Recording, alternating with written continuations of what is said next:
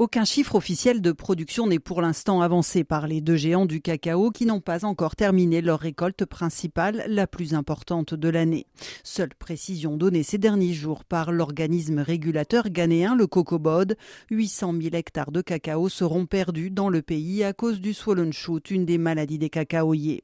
Selon plusieurs acteurs de la filière qui se basent sur les statistiques des arrivées des sacs de cacao dans les ports, un bon indicateur du niveau de la production, c'est au un quart, voire un tiers de fèves en moins qui seront récoltées cette année en Côte d'Ivoire et au Ghana.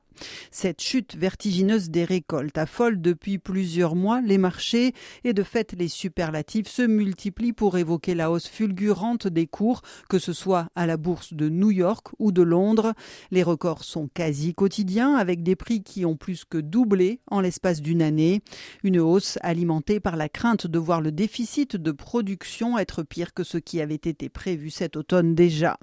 Mais aussi importante soit-elle, la hausse des prix ne profite pour l'instant pas aux producteurs d'Afrique de l'Ouest. En cause les mécanismes de fixation des prix payés aux cacaoculteurs, des prix qui intègrent la hausse des cours mondiaux avec une année de décalage. Ces prix ont déjà augmenté au début de la campagne en septembre-octobre pour refléter l'augmentation qui avait déjà débuté l'année dernière, mais ils sont loin d'être assez rémunérateurs pour les planteurs, rappelle Alexa Sanvo, le secrétaire exécutif de l'initiative Cacao Ghana, des planteurs qu'il faut protéger, dit-il, de l'ex exubérance irrationnelle du marché, le responsable plaide pour un prix du kilo de fèves qui ne serait plus fixé sur la base d'algorithmes, mais sur la vraie valeur de la matière première.